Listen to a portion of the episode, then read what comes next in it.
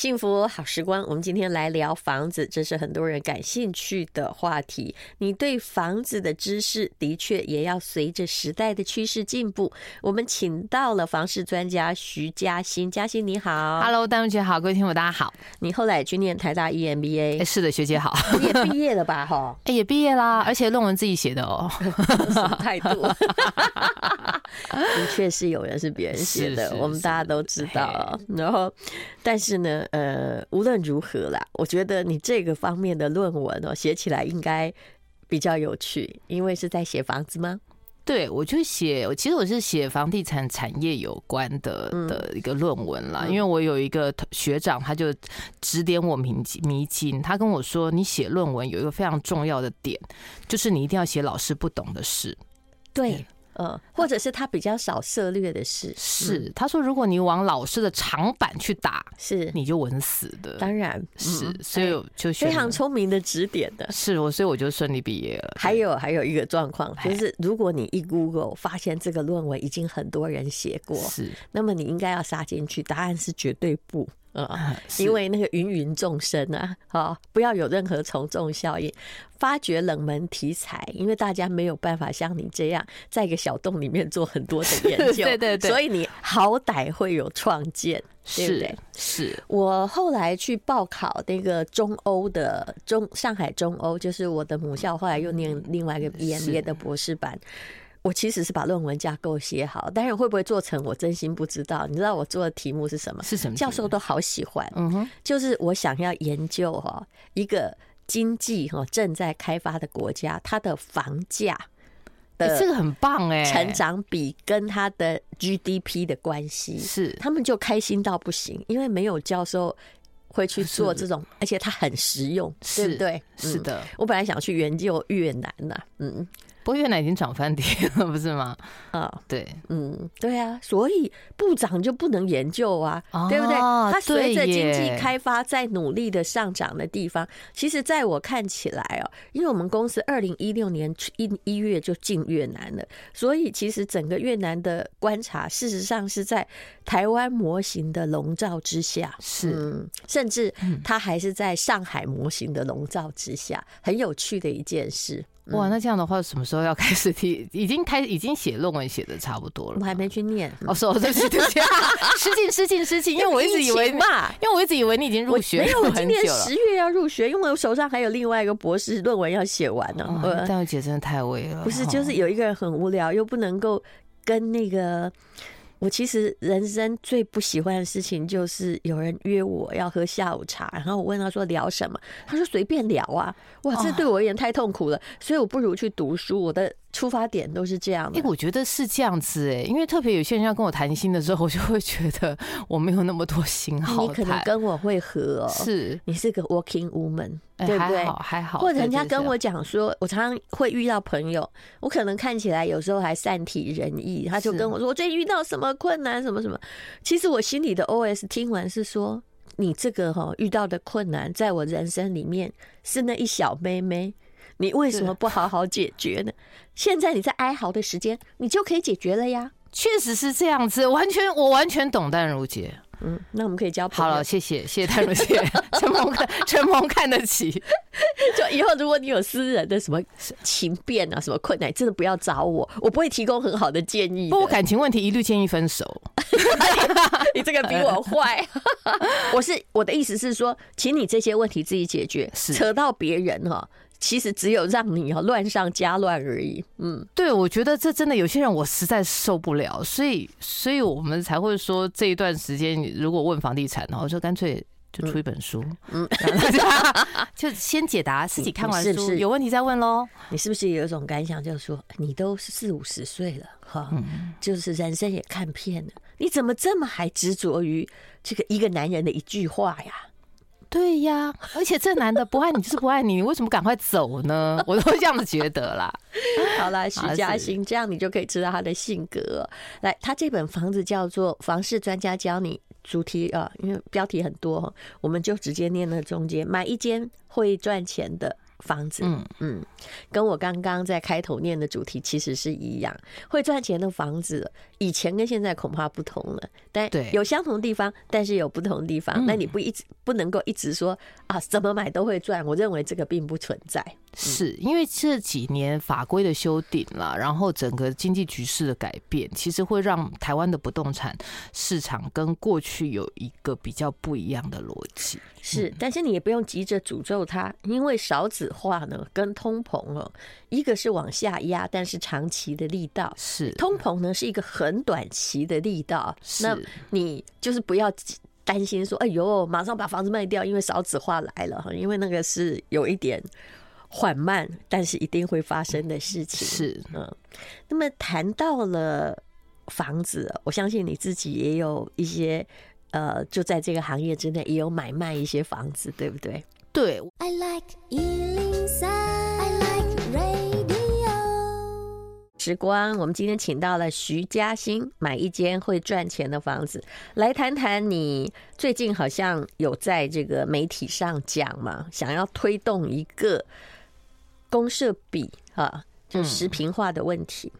对，因为最近我们因为房价实在太高，你知道这几年我有朋友他们买房子啊，然后就说这房子他就买了之后，他去看房子都会觉得自己很很自卑，是不是觉得自己定价有问题？我说不是，定是你自己定价有问题，是这个市场 本身就价钱有一点太高。那我们都很自卑啊，就。对，就是不要说别人。我说，哎、欸，拜托，我自己做这行的，我都只能住在台北的边角了，好不好？我也是呀、啊，是，我们都住文山区嘛，好像是，对对对对。然后我蛮喜欢文山区的，我必须这么说，是，是因为文山区真的很适合，就是你如果说要写作，或者是说可能需要 calm down 一点的哦状况，我怕车身，嗯。我也是，我看这样就会安贫乐道。对，我我住在那边，我就脑神经衰弱都好了。哎，所以我搬不出去啊，嗯，就没办法。然后一一到大安区，就会一直一直就是打喷嚏。然后我朋友就是跟我说：“你这就是穷病。”对对 对，我怕那个城市里面那个呼噜呼噜的声音。是有一次我在吉隆坡，我朋友他是富豪嘛，他招待我。住一间房子得了普利兹奖哦，很棒哎！真是哎呦我的妈呀！结果因为那个是钢骨的，再加上玻璃，对不对？它会在半夜，其实一整天都发出一种跟城市共振的声音。第二天我就快疯了。我就赶快搬出去，这我完全懂哎，就是你住到一间会呼吸的房子。本来他还问我说：“哎，我这旁边还有一间呐，哈，要不要买啊？”后来想说，我如果买这个，除非我想短命，否则我绝对不要买。对，这个没办法，是不是城市的房子有这种问题？我我觉得是，而且其实这几年因为城市有很多的，我们说是台湾的房子有很多公社，那大家会觉得说，哎，公社越来越多。对，然后而且公社，我那时候听过某一个，就是在我们家附近的，就我我等一下私下可以跟跟淡如姐说，他的公社比高达四十 percent 以上。然后这个案子，因为它是盖在一个小三角形的角地，然后做成豪宅的规划。嗯，一般豪宅的规划或小套房的规划，它本来公社比就比较高。对对。结果呢，就是他后来盖出来豪宅不像豪宅，它套房不像套房的那种格局，但是占了四十 percent 公设，等于说你如果花一千万买，你就是四十 percent 是拿来买公设。这种房子台中很多啊，嗯。嗯，因为前不久呢，我弟弟在台中买房，然后那个房子是我看的，嗯，哎呀，那为什么后来买了一间房子，嗯，但我已经是努力把所有台湾呃台中的二手屋全部看完了，它上面写。总共有九十九平，呃，它已经算是我看房子中公设不是很离谱，因为台湾公设很模糊，是。它里面有的哈还告诉你总坪数，还加上了停车的位置，那停车的位置哈算法还不一样，我也看过有人算过二十五平的哦，嗯，二十五平我觉得是太夸张了一点，我不知道它的车道怎么算，这个很扯，这间房子里面的建坪只有四十九。我我觉得是有点过分，对，但是他也发那个房子，但是台中房子有个问题，为什么它公设比会高？因为它的一楼，嗯，全部都是来做交易厅，但事实上，这种房子在台中很多，就是只要偏向一点点豪宅的都是。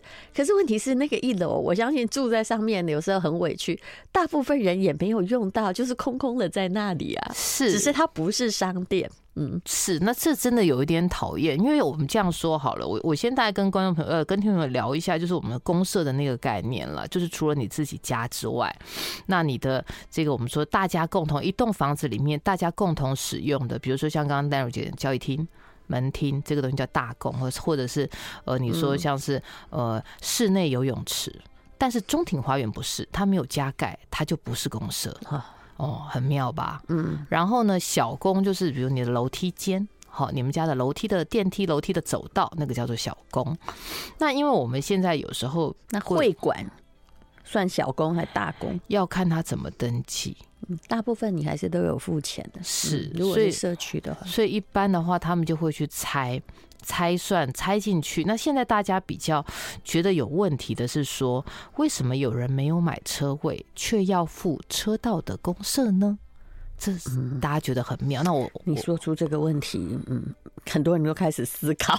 是，那那有人说，他们真的有付吗？有，每一。间都有付，我有看过有，当然也有没有的。那为什么它有一些东西可以有？因为呢，有一些地下室，地下室通常除了它会登记车位、车道之外，嗯，机电空间，嗯，还有那个管理室，嗯，那不就机电空间管理室？我觉得摊是合逻辑啦。好，垃圾回收厂，对，好，那这可以。但是车道的这一块，就是如果说它因为有一些有一些大楼，它是以车位可能不够。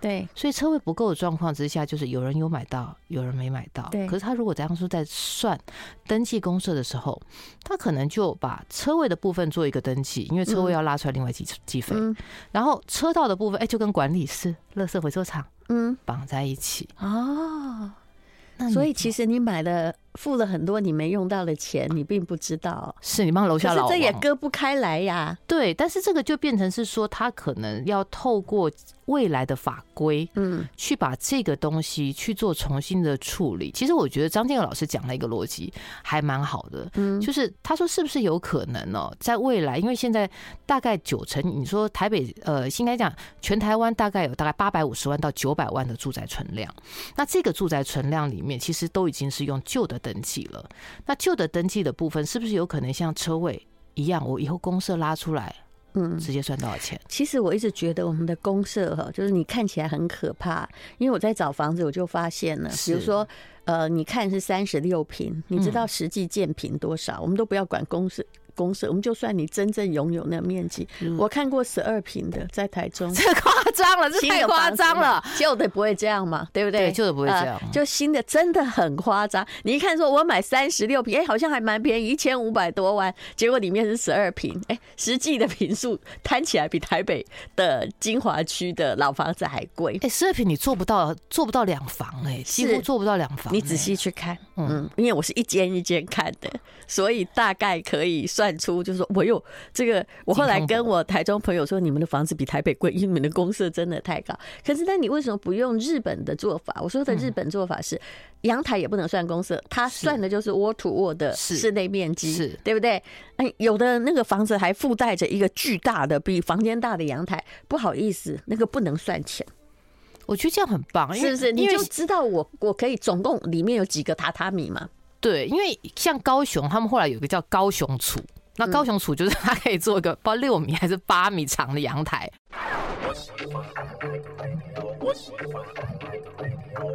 刚刚说到那个高雄厝嘛，嗯，因为今天讲话是徐嘉欣。哎，不好意思，因为因为我真的觉得高雄厝实在太妙，所以我就插了丹如姐的话。你说，因为高雄厝那时候，大家如果去高雄，就看到后来他们高雄有推一票，就是叫做那个高雄厝，是因为它有个超级大的阳台。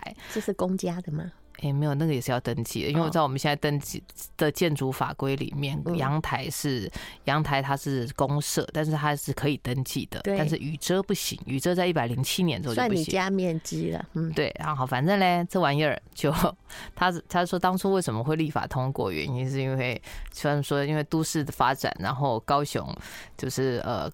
大楼盖太多，老人没有办法在阳台晒太阳。就我们有一个同业跟我这样讲说啊，原来是为了要晒太阳跟晒棉被跟衣服的。日照权不错呀，嗯，对。只是我我会觉得说，你可以看到这几年台湾的，就是因为房价往上走，发展下来，会发现哎，好像有一些房子盖的很奇怪。然后有一些规定其实也很奇怪，像我我前阵有个朋友，刚刚淡如姐一开始的时候不是说，呃，整个市况上面就是不是每个买一间就是呃赚钱的逻辑不是在每个时代都一样，对的这个概念，嗯，现在一定要考虑那些嗯，就好山好水好无聊的偏远区，它将来并不一定会有增值潜力的问题，嗯，就跟日本一样啊。你看看，三十年前一间北海道札幌的房子，可能还有东京市价的三分之一。现在呢？现在没有人要啊。嗯，对，我那时候朋友还跟我讲说：“哎，你你要不要来去？”因为有一天晚上我跟朋友在，他就他就丢丢我，因为他想要去日本买。那时候还在疫情的时候，一间札幌的两应该算两房的的房子吧，嗯，一百万台币。嗯，然后我就说。不要，不要是对的。嗯、对，因为我觉得我管管不到了。就算他现在投报率很高，你会算一算说：“哎呦，我这个不是零两年就回本了嘛？”嗯。但问题是，这也是房地产业者制造出来假象。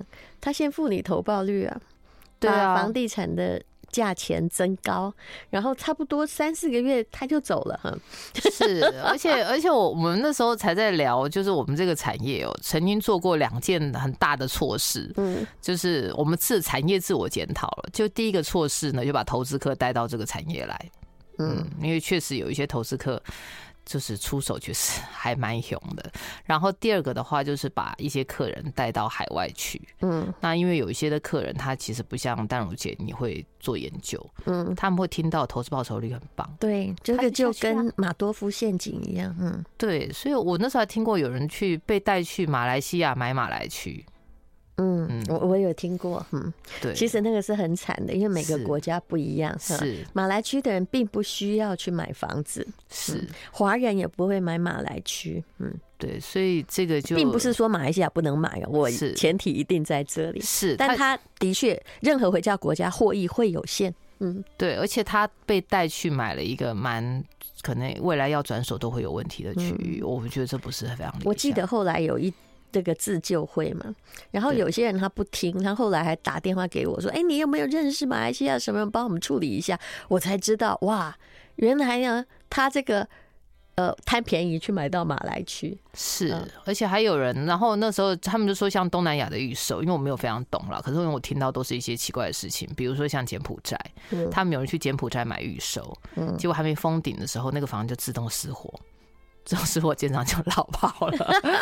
对，柬埔寨是一个最危险的，就是交易的地区。嗯嗯嗯，对，所以所以我们讲那么多，就是说，事实上不动产还是要真的花时间去研究，不管是说，嗯，它的整个说是市场面到底会不会获利，然后亦或者是说它的一些相关的规定，跟目前大家买方的接受度，跟你未来能不能够转手等等这些，我我觉得这个都是。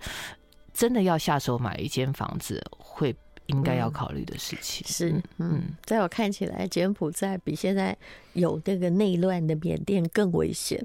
但是很多人就是这样子去了，嗯，对，而且很妙啊，而且有时候他们连台湾一间房都没有，你买什么海外？我就觉得 这真超妙，这真超妙。嗯。I like 幸福好时光，好，今天我们请到的是徐嘉欣。你现在穿这个绿色衣服，是因为你是助商的呃研究室主任暨发言人，对不对？我最近升官了，变总监，哎呦，你自己很敢讲。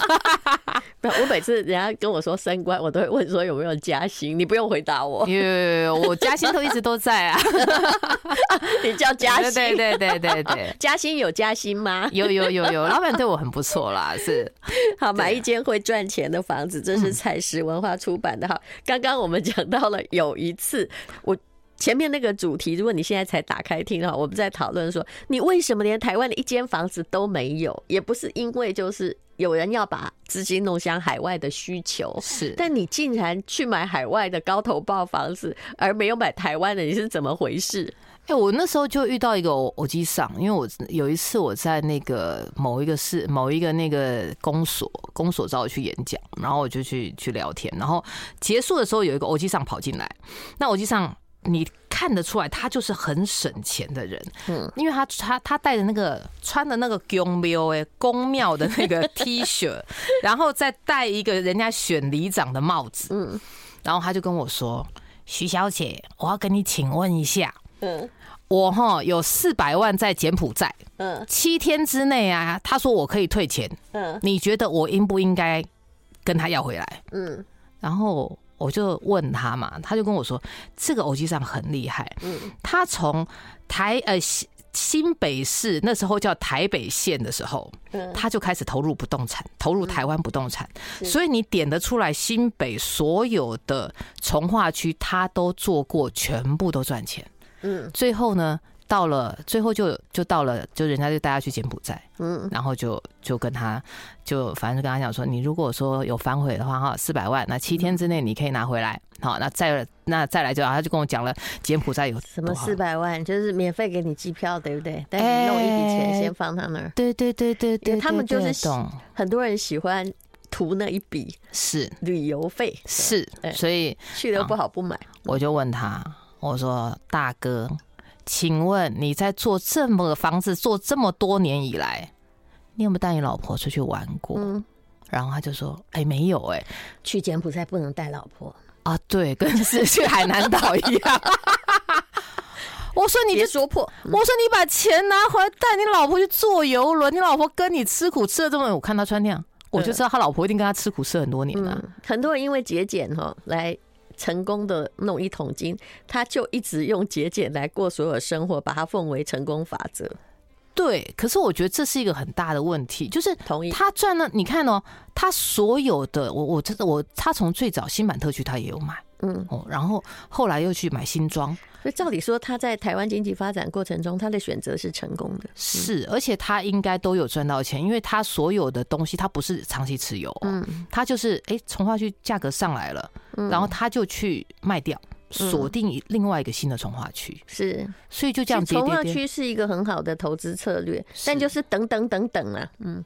对，那那等等等等，当然你你可能也是要，比如说进去的早，是，然后我都觉得他应该要来当地震局长，因为他就是告诉你哪一，就是他买哪边哪边就会涨。讲那我我们以前在说从化区有一些逻辑啦，比如说呃从化区的逻辑，从你如果说某一个建商下去，然后那个建商就有就是有某一个可能大家建设风评比较 murmur 的的建商下去，他通常买他通常第一笔的建案大概都会赚。都会赚钱，你早点进去对，因为他卖的比较便宜，他也是试水温的一个做法。是，然后他的二三四期，嗯，大概就会连着推，那价钱就垫上去。那这也是我们过去在从化区里面看到投资客获利的主要的模式。就所以第一期永远收银收了很多的客人，然后后来呢，他自己加嘛。对，哎，是 是是，所以你就所以像像他这种状态的话，我们就会比较提醒了，因为很多人赚的叫做时机财，是。哦，那时机财这种东西有时候真的很吃运气，嗯，但是时机才不一定就一直能赚，这也是我们要提醒大家的吧？对，因为很多的投资客他们都做了非常多的功课，虽然我知道很多人不喜欢投资客。那我我以前听过我们我们产业里面有一个大的投资客，他在实价登录，他是跟人家说他都是他就是骑坏三台摩托车嘛。嗯。那但是我们业界听到的他厉害的地方是，他在没有实价登录的那个时候，嗯，你只要跟他报一个地址，这个地址是在。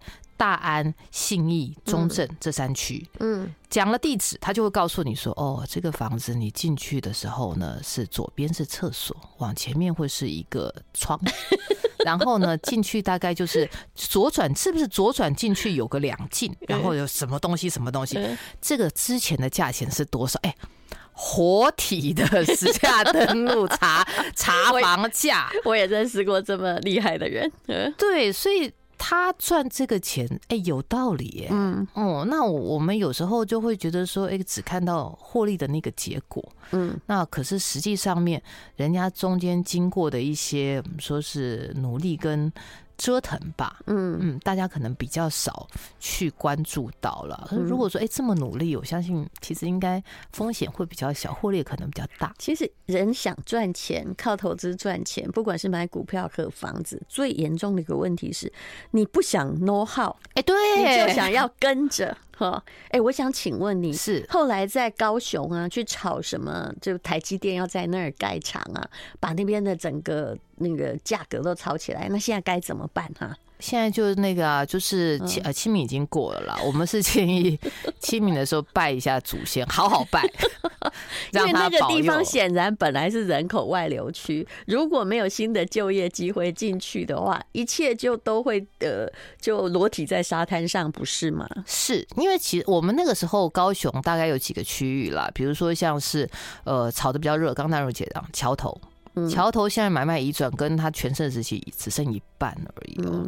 然后再来的话，就是呃，有些人会去买男子，有些人会去买左营。对，买左营的人其实是下场最好的，因为左营还比较靠市区，对不对？是因为当初有很多新发展的设备。是那当那因为它机能也比较完善。可是你如果说像男子啦，像桥头，特别是桥头，桥头几乎还没有什么发展进来，所以后来到了这个市况上面的时候，他们就。哎，因为当当初真的太扯了，短短短一年半到两年，从一字头狂奔到开价四字头。我很多朋友就是，我觉得他们也没有真的很有钱呢、啊，他们就是去那儿想要投资台积电，然后来问我，我说，呃，我没有研究哈，我是不会去的。那你去你家的事情 好自为之，你是不是也讲这种话？因为你不能挡他的时候，你挡他的时候，万一人家他看别人暂时转卖发了，他会。觉得你挡他财路是，而且有一些人呢、啊，他就很妙。你已经跟他讲了，他就硬要做，那硬要做我也没办法呀。对，像我，我前阵子有一个朋友，他就是这样打电话来，他打电话来，他就说他，哎，他现在还在租房子，嗯，然后一个月一个月租三万块，嗯，他想要市区买一间小套房租人家，嗯，我说你为什么不先把你自己居住的问题解决掉？是啊，买远一点。是。我也觉得买蛋白区两房，只要不要太远，有轨道都好，不要在乎房子新旧，你至少可以不要先付那个房租啊，把房租变成你的房价，不是吗？这样不是很好吗？他老大硬要去买台北市区内的一个套房，那个套房才十十四平吧？嗯，里面大概六八平八平。嗯，对。然后他说他要住人家，那他那天那时候问我怎么样，我就跟我很少跟人家讲说你不要买。这个我跟他说，只要你现在告诉我小套房，我一定说你不要买。嗯，对。然后反正他跟我讲的时候利率一点三呐，嗯，讲到现在就划不来。不好意思哦，爆炸